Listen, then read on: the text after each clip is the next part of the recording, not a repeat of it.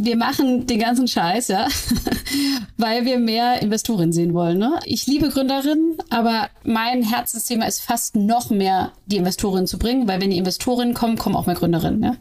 Also ich glaube, das ist ein ganz wichtiges Glied in der Kette. Und da tut sich so wahnsinnig viel und es ist echt cool. Es kommen ganz, ganz viele neue von Frauen gegründeten Fonds und die sind alle klasse und wir freuen uns über jeden einzelnen, der antritt. Die Fonds heiern wie bekloppt Frauen, vor allem leider in den niedrigeren Positionen, also in den Einstiegspositionen. Aber sie heiern und sie heiern momentan sogar mehr Frauen als Männer. Und es kommen auch immer mehr weibliche Partnerinnen in die Fonds oben rein. Willkommen bei unserem Podcast 5050 bei OMR. Wir sind Kira und Isa. Und zusammen wollen wir in unserem Podcast darüber sprechen, wie wir eine gerechtere Verteilung von Männern und Frauen in der Wirtschaft und in Führungspositionen erreichen, um irgendwann einem Gleichgewicht von 50-50 näher zu kommen. Nur zwei Prozent der InvestorInnen sind Frauen. Damit ist die VC- und Business Angel-Landschaft extrem männerdominiert. Das Resultat? Investments von Business Angels und VCs werden seltener an Frauen vergeben und Frauen werden strukturell benachteiligt. Das führt dazu, dass sich Frauen viel weniger um Investments bemühen. Unsere heutige Gästin ist der Meinung, dass es mehr weibliche Investorinnen braucht, denn dann kommen die Gründerinnen von alleine. Denn in Deutschland liegt der Anteil weiblicher Gründerinnen gerade einmal bei 15,7 Prozent. Bettine Schmitz hat zusammen mit zwei Mitgründerinnen Auxo gegründet. Auxo investiert in Startups im Frühphasenbereich, vor allem in Firmen mit mindestens einer Mitgründerin. Der Impact, den Auxo erzielen möchte, ist, mehr weibliche Investorinnen in die VC-Landschaft zu bringen und damit auch mehr Gründerinnen zu motivieren, diesen Weg zu gehen.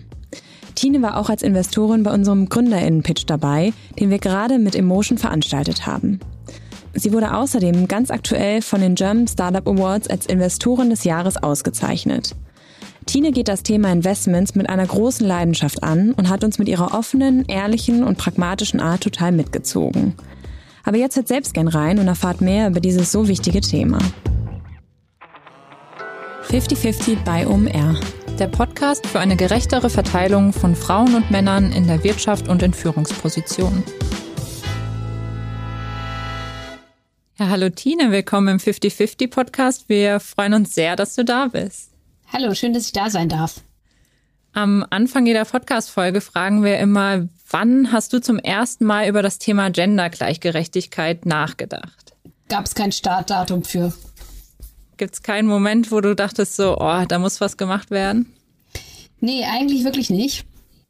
Ich bin mit einem großen Bruder aufgewachsen und ähm, hatte deswegen, glaube ich, immer ähm, das auf dem Schirm so ein bisschen, Jungs, Mädchen. Ich war aber immer eher so ein Mädchen, die gedacht hat, dass die Regeln treffen für mich nicht zu und habe immer die Jungs-Sachen gemacht. Und ähm, aber vielleicht auch ein bisschen mit Bedacht, ich weiß nicht, aber ich habe es nicht so richtig reflektiert. Also und dann habe ich auch immer ziemlich viele Jungs-Sachen so gemacht. Und dann kam es eher so, dass ich es immer mehr empfunden habe, als ich dann ein Kind gekriegt habe. Ähm, es ging viel mehr um aktive Elternpersonen sein. dass das ein Problem ist, als das eine Frau sein. Ja, sehr cool. Lass uns mal ein bisschen ins äh, heutige Thema einsteigen. Aktuell gibt es ja nur zwei Prozent Frauen, die InvestorInnen sind in Deutschland. Und ihr seid bei auch so ja mit der Vision angetreten, mehr Diversität in die InvestorInnenlandschaft zu bekommen.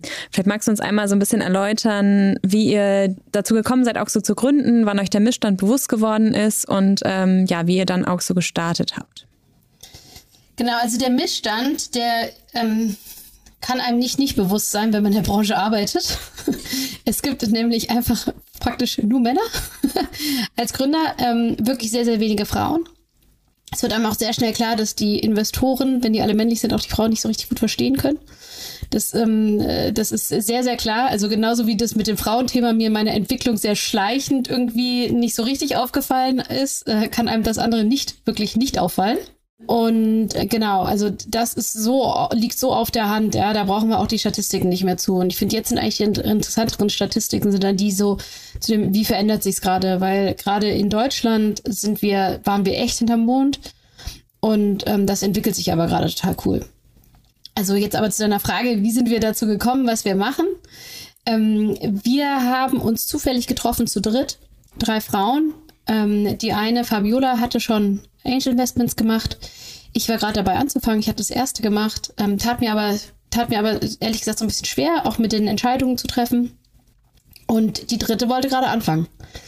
Und so sind wir uns über den Weg gelaufen mit dem Hintergrund, ähm, dass wir alles irgendwie gemacht haben oder machen wollten, aber alle irgendwie gemerkt haben, allein ist doof. Und auch alle die Idee hatten, einen anderen Fonds zu bauen. Also wir wollten alle im Fonds arbeiten, aber nicht in denen, die wir gesehen haben. Und so kam das ganz gut zusammen, weil wenn man einen Investmentfonds baut, ähm, gerade im Venture Capital Bereich, ist das ein sehr, sehr langes Commitment. Es ist ähm, gängigerweise doppelt so lang wie für eine normale Gründung. Also wenn man einen, ähm, einen Fonds aufbaut, dann ist das mindestens zehn Jahre und wenn man dann noch einen zweiten Mal baut, dann ist man ratzfatz bei 15 Jahren. Da wurde uns klar, wir müssen uns richtig gut kennenlernen. Und das über gemeinsame Investments zu machen, schien uns sehr sinnvoll, ähm, um auch rauszufinden, ob wir die gleichen Sachen mögen, ob wir uns einigen können etc. Und so ging das alles los. Und du hast ja gerade schon deine Mitgründerin erwähnt. Kam es eigentlich jemals auch in Frage, noch einen Mann an Bord zu holen? Natürlich, es kommt auch immer noch ganz oft in Frage. Weil Diversität bedeutet ja nicht nur Frauen, ne? Ja. Also bedeutet nicht nicht nur Frauen. Und woher kennst du die anderen beiden? Wir haben uns zufällig bei einem Abendessen kennengelernt. Ähm, wir wurden einander vorgestellt von Kati Ernst, die ja auch relativ bekannt ist, ähm, die ich zufällig auf dem Event kennengelernt hatte und Gesa hatte sie über Freunde kennengelernt. Und wirklich, nachdem wir uns, Kati und ich, vielleicht fünf Minuten in Summe auf zwei unterschiedlichen Events in Person gesehen hatte, sagte Kati zu mir, Kati, Tine, kennst du eigentlich Gesa? Du musst Gesa kennenlernen. Und so ging es los. Und dann habe ich Gesa kennengelernt. Das sind immer die schönsten Geschichten. Ja, genau. Und das war in der Tat bei einem Abendessen, ähm, wo ähm, Kati mich dann mitnahm, das Gesa organisiert hatte, einfach in einem einfachen Italiener, hatte Gesa alle ihre, ihre interessanten Frauenfreundinnen eingeladen. Und da war auch Fabiola mit am Tisch. Und dann saßen wir in der Tat bis, ich glaube, halb vier Uhr morgens in einer Bar auf der Torstraße in Berlin. Und wir sind alle Mütter. Also waren an einem Zeitpunkt hatten wir auch echt kleine Kinder und da ist man nicht so oft bis vier Uhr morgens in der Bar. Und dann waren aber genau die Gruppe, Kati und wir drei waren bis vier Uhr morgens in der Bar, aber bis dann, oder drei Uhr, ich weiß nicht, wie lange es war, aber es war unglaublich spät für eine Mutter mit einem relativ kleinen Kind. Und ähm, dann hat es aber als noch eine Weile gedauert, bis wir dann angefangen haben mit Auxo. Und für alle HörerInnen, die Kati nicht kennen, das ist eine der Mitgründerinnen von Uja. Genau, die macht Period Panties und ist auch eine sehr präsente, tolle Gründerin. Cool. Ja, mega spannend. Äh, vielleicht äh, starten wir noch mal ein bisschen früher. Vielleicht magst du noch mal einmal so ein bisschen ähm, ja, Unterschiede erklären. Du hast jetzt gerade schon Angel Investments äh, und Fonds erwähnt. Äh, vielleicht magst du noch mal da einmal den Unterschied erklären, denn ich glaube, ihr seid ja auch mit Angel Investments gestartet und habt euch dann noch so ein bisschen weiterentwickelt mit auch so. Genau, also als Business Angel investiert man immer sein eigenes Geld. Ja? Also jeder Cent, den ich in eine Firma investiere, ist ein Cent, den ich dann abgegeben habe, mein eigenes Geld nicht anderer Leute Geld. Ein Fonds investiert anderer Leute Geld. Also als Fondsmanager, der ich jetzt bin, investiere ich das Geld anderer Leute. Zu dem bin ich hingegangen, habe gesagt, ich habe die folgende Strategie, ich bin die folgende Person, also wir sind mehrere, nicht nur ich alleine. Wir haben die folgende Strategie, wir sind folgende Person. Vertraut uns, dass wir mit dieser Strategie euer Geld anlegen. Und das macht ein Fonds. Deswegen hat man als Fonds nicht so viel Freiheiten wie als Angel. Und da gibt es auch gewisse Dynamiken, die man dann beachten muss, was wir unseren äh, Investoren versprochen haben. Also das ist eigentlich der große Unterschied. Angel Investment, eigenes Geld, Fonds, andere Leute Geld. Mhm. Und wie ist es dazu gekommen, dass ihr nicht beim Angel Investing geblieben seid? Ja, irgendwann hatten wir kein Geld mehr. In der Welt der Angel-Investoren sind wir sehr arm. Logische, logische Konsequenz, macht also Sinn. Also ich kann es ja mal sagen, bei mir war es halt so, ähm, ich habe auch angefangen mit Angel Investments, weil ich irgendwann wusste, dass mit dem MBA, das mache ich nicht mehr. Und ähm, das war ungefähr die Größenordnung Geld, die ich hatte zum Angel investieren. Ne? Also mehr hatte ich auch nicht. Und das ist auch Geld, was man, wenn man viel vernünftiger wäre, wahrscheinlich in der Wohnung investiert hätte. Und dann gibt's ja noch äh, den Begriff Venture Capitalists. Ähm, kannst du da auch noch einen kleinen Einblick geben? Ja, also Venture Capital ist halt ähm, Wagniskapital auf Deutsch. Ähm, und ähm, das ist eine Subklasse praktisch des Private Equity, des, also der, der, des Privatgeldes. Das heißt, es, also grundsätzlich ist Private Equity sind ähm, Unternehmensanteile, die nicht auf der Börse gehandelt werden, sondern privat, also Private Equity. Also Equity, Unternehmensanteile und ähm, Private, also ähm, im privaten Rahmen und nicht ähm, auf, an, an einer Börse gehandelt. So ganz grob, gibt es natürlich auch wieder Nuancen, aber das ganz grob. Und Venture Capital ist praktisch eine Unterkategorie von diesem, ähm, von diesen Anteilen, die Unternehmensanteilen, die privat gehandelt werden. Und das sind halt die Anteile, die ganz, ganz, ganz, ganz am Anfang kommen. Also sehr risikobehaftet, das nennt man es auch gerne Wagnis oder Risikokapital, ähm, weil es einfach ganz am Anfang hast du enormes Risiko auf allen Firmen. Und ähm, genau, das ist äh, gängigerweise Venture Capital, wo dann das Wachstumskapital, das es auch noch gibt, anfängt und Venture Growth und Venture, wo da die Boundary, also die Grenze ist, ist immer nicht so ganz klar, aber das sind so die die, ähm, wenn man sich so merkt, erst kommt Venture, dann kommt Growth, dann kommt normales PE, also Private Equity, dann fährt man ganz gut. Ja. Und ich glaube, so die Welt des Investments wurde der Allgemeinheit ja durch Höhle der Löwen auf jeden Fall näher gebracht. Ich war früher auch im M&A und da hatte da immer Schwierigkeiten, das meiner Familie zu erklären, was ich da eigentlich mache. Und so ein paar Begriffe sind da ja auch gang und gäbe geworden, wie zum Beispiel eine Bewertung. Wenn jetzt ein Startup zu euch kommt, was sagst du, wie gestaltet sich die Frage der Bewertung? Ähm, wie schaut ihr euch die Startups an und was ratet ihr Startups? Wie ähm, stelle ich eine Bewertung auf? Wann ist der richtige Zeitpunkt, Investoren reinzuholen? Und braucht man da überhaupt ein fertiges Produkt? Vielleicht erklärst du da nochmal so den Prozess, wann ihr einsteigt und wie das so aussieht. Ja, das war leider eine sehr große Frage. Dazu ja, könnte ich äh, eine Woche lang äh, einen Unikurs halten. ähm, äh, ich fange mal an mit ähm, Thema Bewertung weil es die einfachste Frage ist zu beantworten.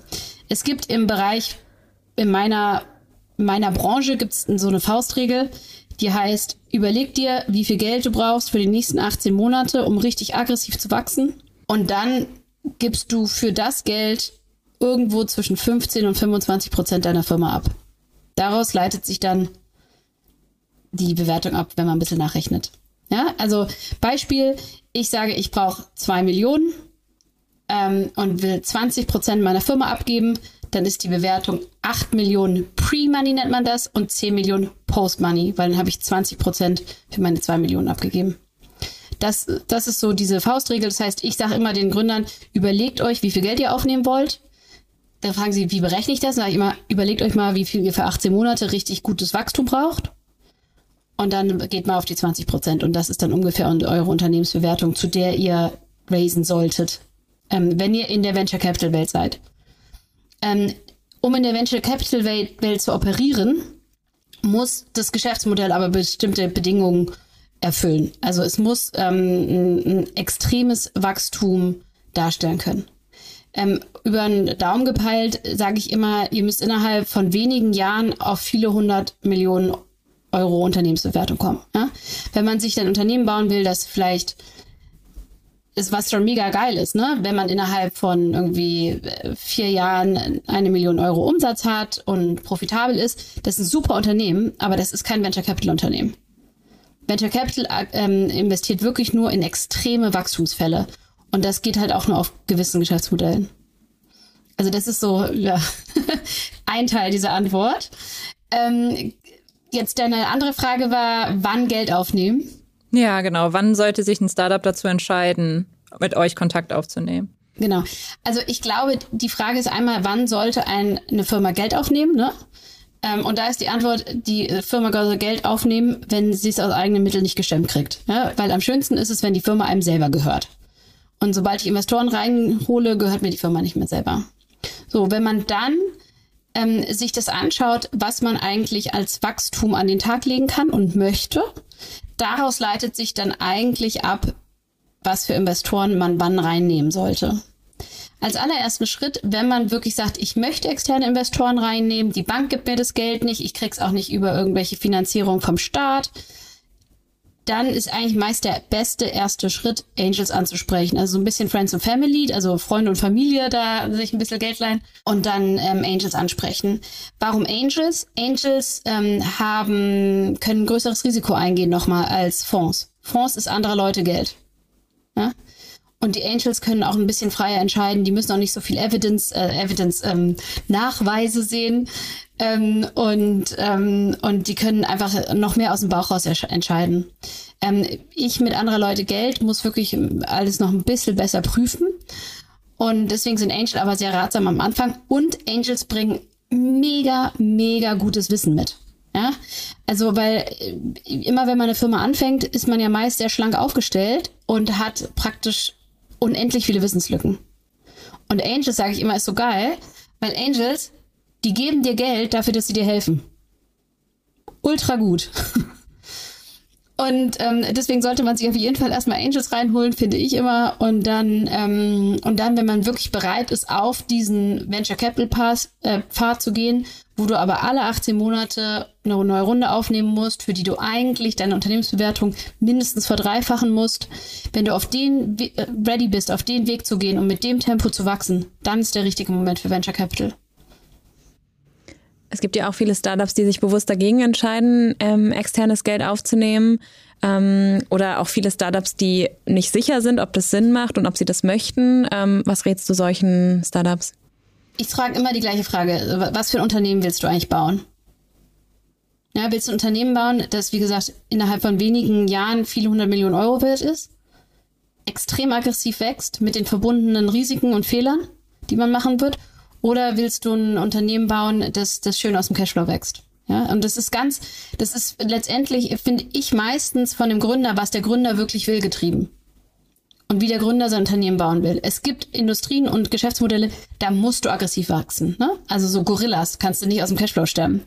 Aber andere Sachen kannst du aus dem Cashflow stemmen. Bestes Beispiel dafür ist Kati mit, mit Uya. Die hätten damit da Fremdgeld aufnehmen können. Sie haben sich entschieden, es nicht zu machen. Ja, cool. Mega. Eine kurze Unterbrechung für unseren Werbepartner Blinkist. Heute möchten wir euch auf eine echte Herzensempfehlung aufmerksam machen. Auf die App Blinkist. Ich persönlich lese wahnsinnig gerne. Aber wenn ich mich abends unter der Woche ins Bett lege, um ein paar Seiten zu lesen, schlafe ich zugegebenermaßen meistens sofort ein. Am nächsten Tag habe ich dann noch den Content vergessen von den paar Seiten, die ich konsumiert habe. So kommt man natürlich nicht wahnsinnig weit, weil ich dann nur am Wochenende oder im Urlaub die Möglichkeit habe zu lesen. Das ist für mich tatsächlich ein großes Problem, da ich stetig spannende neue Bücher entdecke und insbesondere im Bereich Diversity gibt es einfach unglaublich viel gute Literatur. Eine Freundin, die immer sehr, sehr lange Auto fährt zu ihrer Arbeit, hat mir dann neulich Blinkist empfohlen. Das ist tatsächlich eine richtig gute Lösung für mein Problem, denn Blinkist vereint die Kernaussagen von 5000 Sachbüchern und Podcasts. Man kann sich zu den unterschiedlichsten Kategorien in nur 15 Minuten einen Blink anhören und versteht so sehr schnell die Kernaussagen. Ein Blink, den ich mir kürzlich zur Vorbereitung unserer heutigen Podcast-Folge angehört habe, ist das Buch Dealterms.vc von Nicolas Samios und Anja Arnold. Die beiden umreißen in ihrem Buch die Schritte, die ein Startup gehen muss, um Venture Capital einzusammeln. Die Plinks zu Dealterms.vc haben mich in die Welt des Venture Capitals mitgenommen und dabei die wichtigsten Terms, wenn es um die vertragliche Beziehung zwischen Kapital und Innovation geht, erklärt. Ich habe außerdem erfahren, dass GründerInnen sich gut überlegen sollten, wie viel Geld sie brauchen und welcher Investor oder welche Investorin die richtige ist. GründerInnen sollten sich auch überlegen, ob in der Anfangsphase Business Angels nicht die besseren InvestorInnen sind, bevor ein Venture Capital an Bord kommt. In nur 15 Minuten hat man hier also die Kernaussagen verstanden und hat somit die Möglichkeit, in kürzester Zeit unterschiedliche Bücher zu konsumieren. Das hört sich auch für euch interessant an. Wir haben ein exklusives Angebot für euch. Ihr erhaltet ein kostenloses 7-Tage-Probe-Abo und danach 25% auf das Jahresabo von Blinkist. Damit könnt ihr euch die App ganz entspannt anschauen und gucken, ob ihr auch so gut damit klarkommt. Blinkist buchstabiert man übrigens B-L-I-N-K-I-S-T. Also geht einfach auf blinkist.com slash 5050 und schaut euch die App mal an. Viel Spaß damit.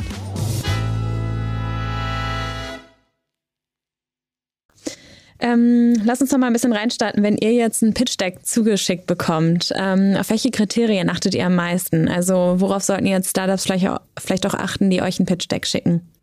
Genau, also unsere größte erste Frage ist immer, ist es VC-fähig, also Venture Capital-fähig, was ich gerade erklärt habe. Ne? Also sehen wir da das Potenzial, dass es so schnell wachsen kann? So, wie begründen wir das? Das ist eine Mischung von, wie groß ist der Markt, der angesprochen wird? Also sehen wir, dass das einfach ein krasses Problem ist mit einem riesigen Markt? Wie stark ist das Team, das dahinter steht? Und, ähm, und dann immer noch so ein paar andere Sachen. Also gibt es dann eine Defensibility? Also kann man das, deine Marktposition, wenn man dich dann einmal mit harten Marketing-Dollars oder Sales-Dollars erkauft hat, kann man die dann halten? Und ich gucke auch noch mal ganz besonders aufs Timing. Ist irgendwas gerade, warum das Timing jetzt gerade dafür super ist, ja? Sei es, dass es irgendeine Infrastruktur gibt. Auf einmal haben alle Smartphones, ist so das beste Beispiel davon. Gehen ganz neue Sachen, ne? Internet. Aber ähm, gibt auch kleinere Sachen wie ähm, äh, irgendein Legislation Change, ne? Neue, ähm, ja, also äh, unendlich viele Marktbedingungen, die sich ändern können. Das so, ah, Das hätte man eigentlich schon immer machen sollen, hat nie funktioniert, aber jetzt funktioniert's. Ähm, weil sich wirklich was geändert hat. Und das sind immer ganz gute Momente, um Sachen zu unterstützen. Du hast auch gerade gesagt, das Team ist eine wichtige Komponente. Mhm. Woran mhm. machst du ein starkes Team fest? Weil nur anhand des Pitch-Decks ist das doch sicher schwer, oder? Ja, da ist auch übrigens ein guter Tipp für Gründer. Ähm, ein Pitch-Deck, wo einfach nur ein, ein Foto ist von jemandem und darunter steht ein Name und Gründer. Ja, das ist leider echt äh, super schwierig, weil dann muss ich erstmal auf LinkedIn gehen und gucken, wer ist das überhaupt, was haben die gemacht. Ne? Also ich will wirklich immer dazu noch geschrieben haben, am besten macht er noch Logos, wo die Leute gearbeitet haben und eine Beschreibung dazu. Ja? Ich gucke mir an mehrere Sachen. Ähm, einmal ist es relevant. Ist das Team ähm, äh, heterogen? Also decken die viel ab, was gebraucht wird? Und decken sie die wichtigsten Sachen ab? Ähm, ich mache manchmal auch einen Call, wenn ich was nicht so ganz so geil finde, aber ich finde eigentlich ein Gründer hat einfach ein total spannendes Profil. Dann mache ich dann auch mal einen Call, obwohl ich eigentlich sage, hm, irgendwie das Pitch Deck an sich ist nicht so, aber der eine Gründer, der ist super spannend. Oder die eine Gründerin, sollte ich sagen. Ähm, also grundsätzlich, genau, können Sie alles abdecken, was Sie können müssen? Ähm, haben Sie relevante Erfahrung? Und bringen Sie irgendwie noch irgendwas mit, was einen irgendwie huckt und wo man einfach auch, es geht auch letztendlich um Interesse. So was einfach interessant auch ist vielleicht. Und wie geht's dann weiter sozusagen? Also wenn das Pitch Deck äh, für dich interessant ist und du die GründerInnen so ein bisschen dir angeschaut hast und auf die Kriterien geachtet hast, ähm, da meldet ihr euch wahrscheinlich und dann wird ein erster Call vereinbart oder wie geht's dann weiter? Ich schicke dann normalerweise sofort einen Calendly-Link. Und dann kann sich der Gründer bei mir einbuchen. Mhm. Oder die Gründerin, die Gründerin. Entschuldigt. Ich spreche so viel auf Englisch, ich bin das mit dem Innen nicht so gewöhnt. Und dann, dann sprecht ihr miteinander und dann findet praktisch die erste Entscheidung statt, ob ihr euch das vorstellen könnt. Ja, genau. Mhm. Meistens gibt's dann ein Gespräch, in dem stecke ich, das ist kurz, ne? Also ich versuche das so auf 35, 25 bis 30 Minuten zu halten. Da stecke ich auch ganz viele Basics ab. Also irgendwelche Sachen, die im Pitch Deck nicht drin sind, die ich eigentlich noch wissen muss ähm, irgendwelche Sachen, die ähm, ich frage zum Beispiel immer, wem gehört eigentlich die Firma momentan? Also dieses äh, Zauberwort Cap Table, bitte alle googeln. Ähm, das ist praktisch, wem gehört die, wem gehören wie viele Anteile der Firma? Ähm, weil äh, es gibt Firmen, also wenn dir als Gründerin die Firma nur noch zu 50 Prozent gehört, wenn du mich ansprichst, dann kann ich nicht mehr investieren. Ähm, und ähm, genau, so, so ein paar Hygienefaktoren ähm, erstmal nochmal abtasten. Dann bespreche ich es in der Runde in meiner Firma. Und dann machen wir gegebenenfalls einen Call noch mit, äh, mit mehr Personen, holen uns erste Referenzen ein und ähm, fangen an, praktisch äh, zu prüfen, ob wir es interessant finden. Und das kommt, geht dann von bis. Also, dass wir mit anderen, die noch mit dem Deal sind, sprechen, dass ähm, wir es nochmal an weitere potenzielle Investoren schicken, dass wir es einfach nochmal an Leute schicken, die sich mit dem Thema auskennen, uns eine Meinung einzuholen, dass wir mit ähm, uns Referenzen zu den Gründern einholen. Das kommt dann ganz drauf an, wie das Setup ist, ob wir die Gründer schon kennen oder nicht. Ähm, und ja, genau, wie, wie die Situation ist. Also das kann man leider nicht genau sagen, wie da der Prozess ist. Und findet auch ab und an so eine Due Diligence statt oder ist das eher was, wenn richtig verkauft wird? Also was ich gerade beschrieben habe, würde ich als Due Diligence bezeichnen. Also ich, ich nenne eigentlich jegliche Prüfung, die ich mache. Also der erste Call ist auch schon Due Diligence. Ja, also das ist vielleicht so kennenlernen, aber dann sobald es tiefer in die, in die Fakten geht, geht es eigentlich schon in eine Due Diligence für mich. Mhm. Genau, das wäre jetzt auch nochmal äh, eine Frage von mir. Was macht ihr in Branchen, wo ihr euch nicht so gut auskennt? Aber da hattest du gerade schon gesagt, dann holt ihr euch irgendwie auch nochmal externe BeraterInnen dazu, die vielleicht irgendwie in der Branche ein bisschen tiefer drin sind? Oder wie ist es in solchen Cases? Genau, bei uns, genau wie bei allen anderen Investoren im, im, im Frühphasenbereich, aber auch an, eigentlich in allen Kategorien von Private Equity, haben wir, arbeiten wir einfach mit einem großen Netzwerk an Menschen, die uns gerne ihre Meinung sagen. Und ähm, das ist auch eine unserer großen Stärken, weil wir sehr viele Investorinnen haben. Also ich habe heute allein schon mit zwei meiner Invest, ähm, also LPs, Limited Partners, die Investoren in meinem, Investoren in meinem Fund, telefoniert bezüglich Themen, ähm, einfach eine Meinung abgeholt zu einem Thema. Ähm, es ist unglaublich mächtig, ne? Also wenn man jemanden sagen kann, hey, kannst du mir mal kurz zwei Minuten eine WhatsApp-Nachricht aufsprechen, ähm, was du grundsätzlich von diesem Thema hältst, ist halt mega geil. Ja? Also so holen wir uns Meinung aus dem Netzwerk, das wir haben. Dann aber auch, wir sind ja Co-Investoren und einer der Gründe, warum wir Co-Investoren sind, ist, weil wir mit unserer Fondsstrategie nicht immer in inhaltlich die komplette Tiefe gehen können, aber das machen dann oft die Lead-Investoren, also die Hauptinvestoren in dem Deal. Ähm, das heißt, wir arbeiten auch ganz oft mit den Investoren zusammen und befragen die halt nochmal inhaltlich, wenn wir noch ein paar Detailfragen haben. Ja, sehr spannend. Ihr habt ja mit Auxo jetzt ein sehr gutes Timing erwischt und auch viel Zuspruch erhalten. Hast du ein Gefühl, dass sich deine Investorinnenlandschaft schon was geändert hat? Ja, zum Glück. also, es ist so cool. Also, ja, also das ist eigentlich, ähm, wir, wir machen den ganzen Scheiß, ja, weil wir mehr Investorinnen sehen wollen. Ne? Ich liebe Gründerinnen, aber mein Herzensthema ist fast noch mehr die Investorinnen zu bringen, weil wenn die Investorinnen kommen, kommen auch mehr Gründerinnen. Ja?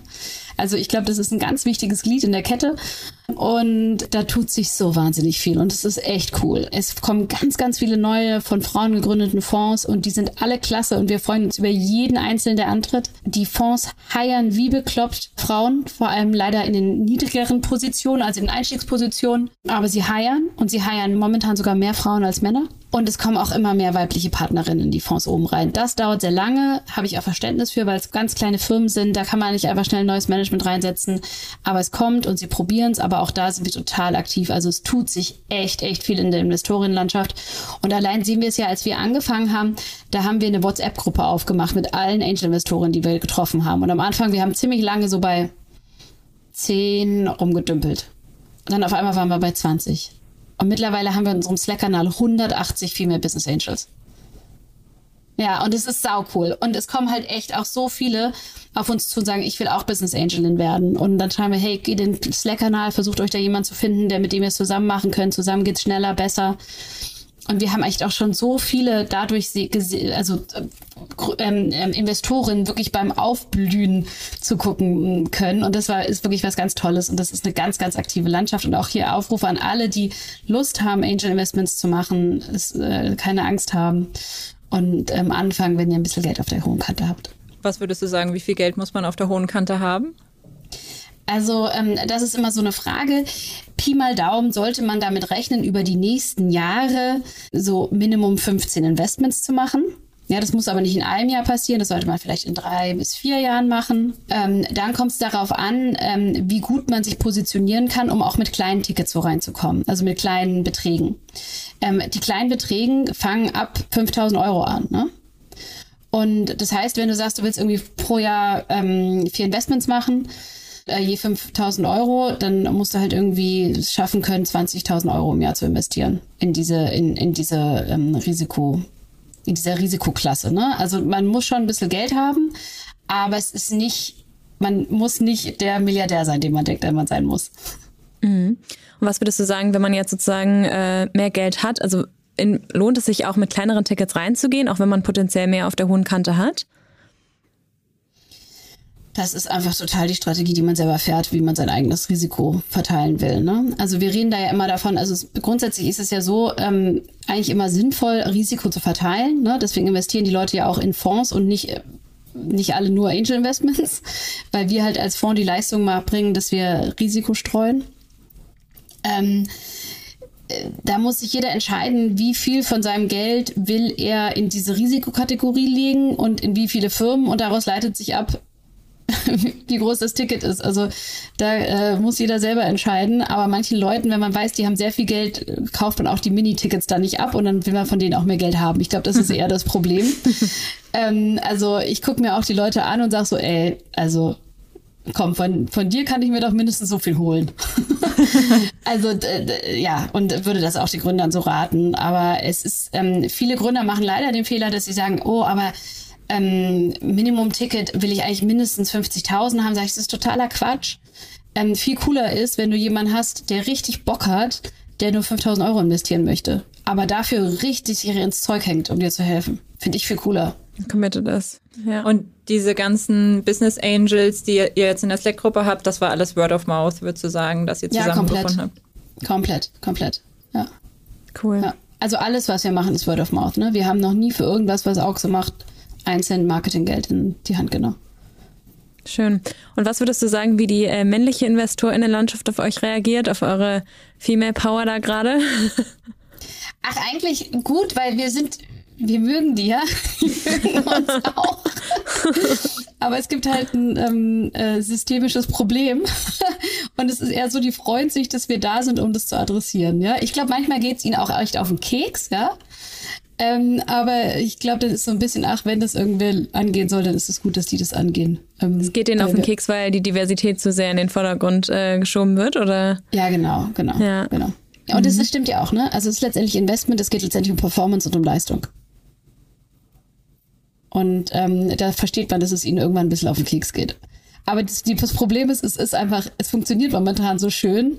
Und es ist einfach so eine schöne Community und deswegen freuen wir uns immer alle gegenseitig. Und es geht den Männern halt manchmal auf den Keks, wenn die ganzen Frauen sich die ganze Zeit über den Klee loben. Aber es ist einfach sehr schön momentan, deswegen machen wir es. Und nur so ändert sich was. Also von daher ist doch alles wunderbar. Ja. ja. ja, es ist wirklich eine tolle Dynamik und es ist eine ganz große Freude. Sehr cool. Was wünschst du dir denn noch für die Investorinnenlandschaft in der Zukunft?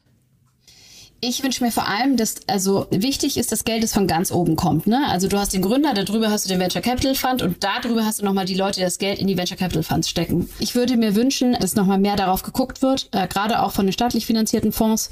Da gibt es auch einige, denen scheint das alles relativ egal zu sein. Das ist nicht besonders gut. Also ich wünsche mir, dass das Geld, was von ganz oben kommt, also entweder von diesen großen Familien, aber vor allem auch vom Staat, dass die da auch nochmal aggressiver drauf gucken und auch zu den Fonds, in die sie investieren, auf die mehr Druck ausüben, weil wir wissen, wie es ist. Ähm, der Druck muss von allen Seiten kommen, bevor sie was ändern. Absolut. Mega cool. Wir sind schon am Ende unseres Podcasts angekommen. Am Ende stellen wir immer die Frage, was wären deine Top drei Ideen um den Ziel 50-50, also mehr Frauen in der Wirtschaft und in Führungspositionen. In deinem Fall können wir es gerne auf die Investorinnenlandschaft beziehen. Äh, ja, was muss passieren, um dem Ziel näher zu kommen? Also hast du vielleicht da drei Ideen? Ja, also was sehr spezifisches, die Staatsfonds in Deutschland und Europa auf Deutsch und Deutschland und Europaebene sollten mehr in First-Time-Funds investieren und in First-Time-Fund-Manager ähm, was sie leider nur sehr, sehr zögerlich tun und auch in kleinere Fonds pragmatischer investieren, das wäre schon mal super, weil dann können mehr Frauen ihre eigenen Fonds aufsetzen, die nach den eigenen Regeln funktionieren. Dann ähm, ist der zweite Punkt, die ähm, größeren Fonds müssen sich weiterhin die Mühe geben, und ich weiß, die, die meisten, fast alle geben sich wahnsinnige Mühe, die weiblichen Partnerinnen zu rekrutieren. Auch die Väter in diesen Firmen sollten einfach aktive Väter sein und nicht als auf die Hausfrauen abwälzen. Und dann ist es auch danach einfacher, wenn man dann auch mal ein Kind kriegen möchte, wenn man Partnerin da ist. Und als dritten Punkt würde ich sagen, dass auch die großen Geldgeber weiterhin einfach darauf achten müssen, dass es wichtig ist. Es ist ein Performance-Indikator, dass die Frauen ähm, in, den, in den Teams sind, dass die Teams äh, Gender Diversity haben. Auf allen Ebenen, bei den Investoren, bei den Gründungen, auf allen Ebenen. Und da muss jeder einfach pushen, wie er kann. Perfekt. Lieben Dank dir. Das waren noch schöne Abschlussworte. Lieben Dank dir auch für den Einblick in die äh, InvestorInnenwelt, euer Engagement, da mehr Diversität reinzubringen. Das ist mega und äh, wir sind gespannt, was da noch so folgt. Ja, gerne. Wir hoffen, euch hat die Folge mit Tine gefallen und ihr konntet etwas für euch mitnehmen. Falls ihr selbst Gründerinnen seid, lasst euch von solchen Frauen motivieren, vernetzt euch und habt keine Scheu vor der Investmentwelt. Wir sind immer noch total geplättet vom OMR-Festival und sind total happy, dass sowohl der GründerInnen-Pitch als auch unsere 50-50-Bühne generell so gut angekommen ist. Falls ihr auch da gewesen seid und ihr noch Feedback für uns habt, lasst uns dieses gerne an 5050.omr.com zukommen.